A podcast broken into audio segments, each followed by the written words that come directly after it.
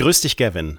Hallo Dennis. Wir sind gespannt, wie wir morgen aufwachen werden, ob weiter blau behagt oder nicht. Wir werden es im Podcast erst am Montag erfahren. Aber heute, während wir aufzeichnen, ist 420. Auch auf der Uhr. Es ist kurz nach 420, also der Tag hat noch ein paar Stunden. Ähm, aber von Twitter hieß es jetzt nochmal definitiv, am 20. April entfernen wir alte verifizierte Häkchen. Ähm, um auf Twitter verifiziert zu bleiben, gibt's Twitter Blue. Also mal sehen. Ich glaube es ja erst, wenn es soweit ist.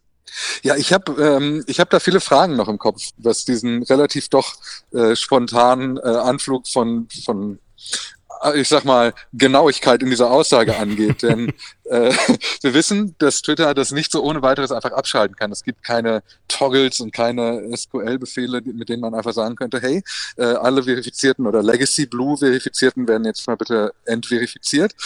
Ähm, sondern es ist nach wie vor so, dass Twitter-EntwicklerInnen sagen, das ist eine Art zusammengeklebte Excel-Tabelle und das muss händisch entfernt werden. Ähm, es kann natürlich sein, dass irgendwo irgendwelche ähm, äh, studentischen Hilfskräfte eingesetzt wurden, um die ganze Zeit Excel, äh, Excel-Listen zu erstellen, in denen nur Legacy Blue verifizierte Personen drinstecken aber wir wissen, das, also wir wissen nicht, ob das funktioniert, wie es funktioniert. Und es ist auch nach wie vor zum Beispiel so, dass wenn du das klassische TweetDeck aufmachst, dass alle Legacy Blue Verifizierten immer noch Legacy Blue verifiziert sind, auf Twitter.com auch, Twitter Blue Verifizierte, aber immer noch nicht mit einem blauen Haken angezeigt werden. Das heißt, es ist äh, offenbar in irgendeiner Tabelle angelegt, die eigentlich von Hand nochmal ausgelesen werden muss. Also du merkst, es ist ein totales Chaos und ich habe meinen blauen Haken noch und ich habe das Gefühl, ich habe den am Montag auch immer noch. Ja. Sollte er wieder erwarten doch weg sein, mhm. werde ich ab Montag einfach allen erzählen, ich habe jetzt bei Twitter das unsichtbare Häkchen. Twitter Blue war gestern, ich habe Twitter genau. Transparency. genau. So, dann haben wir noch ein bisschen Housekeeping. Gestern haben wir einmal rumgefragt, wie bei euch eigentlich die API noch so funktioniert. Du hattest ja festgestellt, es gibt ja noch lauter Accounts, die automatisiert twittern. Mhm. Und äh, Jürgen hat uns geschrieben, er arbeitet für eine Schweizer Finanznachrichtenagentur und er schreibt, ähm, wir twittern schon seit Jahren vollautomatisch jeden Tag ein paar Headlines mit je einem Link zum jeweiligen Artikel auf die Twitter-Accounts, also ähm, so wie wir es kennen. Und wir benutzen dazu kein Third-Party-Tool, sondern unser IT-Dienstleister hat eine direkte Schnittstelle aus unserem CMS heraus zur Twitter-API gebaut. Und die funktioniert seit 2014 fast ohne Unterbruch und weiterhin. Und wir rechnen zwar seit Wochen damit, dass der Zugang abgedreht wird. Wir haben diesbezüglich aber noch keine Benachrichtigung oder sonst was erhalten. Mhm. So. Bin ich überrascht. Oder? Ja. Wahnsinn. Wir, wir hören das auch von den Kollegen von DWDL. Ähm, die haben einen automatisiert betriebenen Account mit Jobs in der Medienbranche. Ähm, der wird über einen XML-Feed über Deliverit befüllt und auch das funktioniert bisher problemlos. So.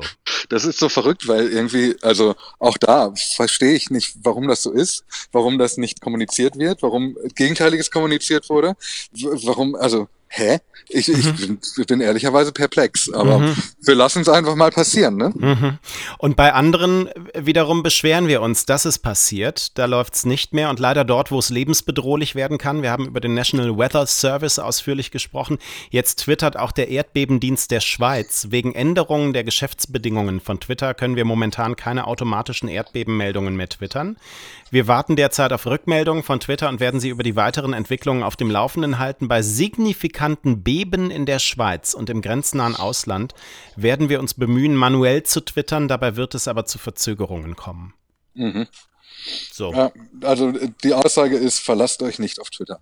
Das, und das kannst du jetzt durchdeklinieren. Das betrifft ja nicht nur die Wetterwarnungen und die Erdbebenwarnungen das betrifft alle. Also wir beobachten zwar, dass es offenbar noch Unternehmen gibt, die Möglichkeiten haben, über die API, äh, API ihren Account zu bespielen, warum keiner weiß warum. Ähm, aber es ist einfach eine unzuverlässige Plattform. Man kann das nicht oft genug sagen. Als sowohl als äh, als ich sag mal CreatorInnen als auch als KonsumentInnen, als Mensch, der Twitter benutzt, ist Twitter kein zuverlässiges Medium. Punkt. Punkt. It's lawsuit time. Twitter Yay. Elon Musk, yeah. Wir bleiben mal bei der Front, die wir vor ein paar Tagen festgestellt haben, die sich gerade zeigt. Die Tech-Unternehmen bringen sich gegeneinander in Stellung, wenn es um Trainingsdaten für ihre großen Sprachmodelle geht. Wir erinnern uns auch, Elon Musk arbeitet daran. Er hat 10.000 GPUs von Nvidia gekauft um ein eigenes Sprachmodell aus den Inhalten von Twitter zu zimmern, also sowas wie GPT-4. Bei ihm heißt es wahrscheinlich GPT-X. So. Und TruthX. TruthX. Und Elon Musk droht jetzt damit, rechtliche Schritte gegen Microsoft einzuleiten, weil Microsoft angeblich illegal Twitter-Daten genutzt habe. Er schreibt das so ein bisschen äh, abstrakt, reagiert damit übrigens auf eine Ankündigung von Microsoft. Microsoft will nämlich auf seiner Werbeplattform die Unterstützung von Twitter einstellen, weil Twitter die API kostenpflichtig macht. Mhm. Da will Microsoft nicht mitgehen. Und deswegen jetzt diese vage Drohung, it's Lawsuit Time, illegal Twitter-Daten äh, genutzt. Das scheint sich aber eben auf die Verwendung durch OpenAI zu beziehen. Ähm, hinter dem Microsoft ja steckt. Auch Elon Musk war da mal mit drin, ist dann ausgestiegen vor einer Weile, um deren GPT jetzt Version 4 zu trainieren, das dann solchen Ideen wie ChatGPT zugrunde liegt. Also Microsoft hat oder OpenAI hat das Internet gescraped nach Inhalten ähm, und die waren unter anderem bei Twitter zu finden und das findet Twitter jetzt nicht gut. So. Ja, man muss, man muss aber dazu sagen, also ich glaube, da begeben wir uns nicht zu sehr auf dünnes Eis. Das sind Annahmen. Wir wissen nicht, ob auch Twitter gescraped wurde, weil der Datenbestand von OpenAI nicht bekannt ist. Mhm. Ähm, gleichzeitig, äh, und deswegen twittert er auch Microsoft an, hat er ja in dem Interview mit Tucker Carlson auch gesagt, dass ähm, OpenAI de facto unter der vollen Kontrolle von Microsoft steht und dementsprechend auch kein ähm, äh, oder inzwischen jetzt auch ein wirtschaftlich orientiertes Unternehmen ist, weil es eben unter der kompletten Kontrolle von Microsoft steht. Ähm, das ist, könnte man auch so ein bisschen natürlich als eine, ähm, als eine Verschwörungserzählung lesen, dass man die große Angst bei Microsoft wittert ähm, aus Elon Musks Augen Augen, weil die so eng mit OpenAI zusammenarbeiten. Ähm, aber ich bin erstmal total irritiert, dass offenbar die ganzen, ähm, die ganzen Juristinnen und die ganze Legal-Abteilung von Twitter offenbar doch noch Kapazitäten hat, auch noch eigene Klagen anzustreben, während man doch eigentlich den Tisch voll hat mit Klagen von all denen, dessen Rechnungen man nicht bezahlt hat, dessen Abfindung man nicht bezahlt hat, ähm, dessen Regeln man nicht eingehalten hat, obwohl man Verträge unterschrieben hat. Also da kommt ganz schön was auf Twitter zu. Wenn ja, man also, also es müsste eigentlich ein eher defensiv arbeitendes Legal-Team dort sein. In, rein inbound orientiert. Ja, also es ist ja auch unklar, ob ähm, Elon Musk, ob Twitter Microsoft tatsächlich verklagen wird. Er hat ja schon mal öfter rechtliche Schritte angedroht, die fanden dann nicht statt. Wir erinnern uns an den Twitter-Account ElonJet. Ja. ja. So, Microsoft lehnt eine Stellungnahme ab. Die Presseabteilung von Twitter hat mit einem Kack-Emoji geantwortet. Und so geht das jetzt weiter seiner Dinge. Ich hätte mir gewünscht, dass Microsoft auch mit einem Kack-Emoji auf diesen Tweet von Elon antwortet, aber so viel Humor hatten die Kolleginnen dort dann doch nicht. So, und wo es auch richtig gut läuft, ist die Account-Moderation von Twitter. Da gibt es noch eine kleine Geschichte, also klein in Anführungszeichen, weil auch das wieder so ein Schlaglicht darauf wirft, wie gut es JournalistInnen bei Twitter gerade geht. Ähm, Del Cameron ist Autor für die Wired. Er wird von ähm, einigen Twitterern wahrscheinlich denen, die Elon Musk nahestehen, als linker Kommentator beschimpft. Leftist ist ein Begriff, mhm. der da auftaucht. Und Del Cameron hat einen Artikel geschrieben über einen Hacker, der behauptet, den Twitter-Account eines rechten Kommentators komp kompromittiert zu haben. Mhm. Er, ähm, er wollte keinen Schaden anrichten, aber wohl Chaos. So, und ähm, der Artikel heißt, der Hacker, der Matt Walshs Twitter-Account gekapert hat, war einfach gelangweilt. Das ist die Überschrift dieses Artikels. Und dann geht er los mit den Worten, der Angriff auf den rechtsgerichteten Provokateur diente lediglich dazu, ein bisschen Drama zu entfachen, so der Angreifer gegenüber Wyatt. Wired, aber der Schaden hätte viel schlimmer sein können. So, und das reichte aus, dass dann der Cameron seinen eigenen Artikel geteilt hat auf Twitter für eine Accountsperre. Und er hat eine E-Mail bekommen mit der Begründung, er habe gegen die Regeln verstoßen zur Distribution of Hacked Material. Das, ja? Also, das also, musst das heißt, du dir erstmal äh, vor Augen führen, ja. Ja, also wenn JournalistInnen über Hacking berichten, dann ist das ein Verstoß gegen die Regeln zur Distribution of Hacked Material. Das, ähm, ja. Also das ist natürlich völlig, völlig absurd. Ne? Also da kann das kannst du ja immer weiter durchziehen, weil die Frage dann ja auch ist, wie ist das eigentlich mit Whistleblowing? Ist das dann auch schon äh, die Distribution von gehacktem Material und reicht das auch schon über Whistleblower in, zu sprechen?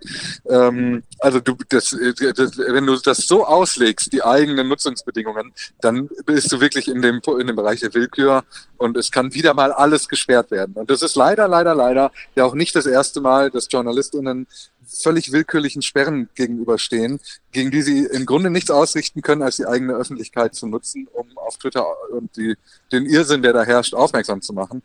Aber wie oft, wie oft müssen wir denn solche Sachen noch erzählen, äh, ja. bis, bis man sich denkt, also das ist ah. vielleicht auch keine journalistische Plattform mehr. Ja, also wir haben ja schon ein bisschen darüber gesprochen, über diese Nummer, dass in allen Artikeln immer noch mal bei dem Punkt, ob Twitter Stellung dazu genommen hat, erwähnt wird, dass die Presseabteilung mit einem Kack-Emoji geantwortet hat. So würde ich auch hier antworten.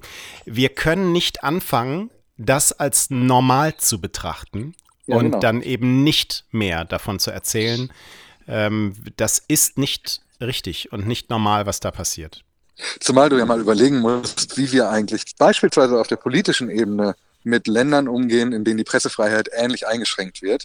Ähm, das fängt ja bei Sanktionen an, teilweise auch bei persönlichen Überzeugungen, Menschen, die nicht in Länder reisen, weil sie sagen, das verstößt für mich gegen mein Ethos, äh, in ein Land zu reisen, in dem ich nicht schreiben kann, was ich möchte.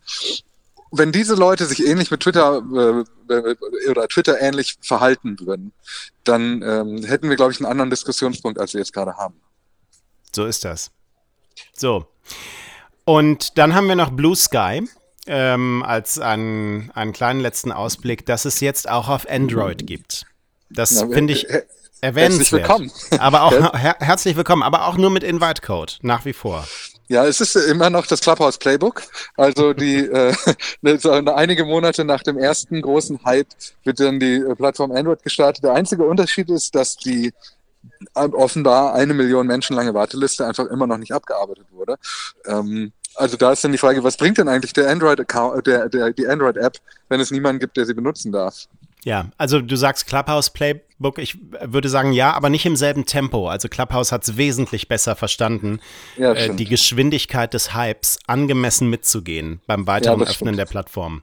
Naja, also das äh, war's schon für heute mit, mit unserem kleinen Rundumschlag. Ich finde, vor dem Wochenende schon mal entspannt reinstarten, noch mit blauem Haken.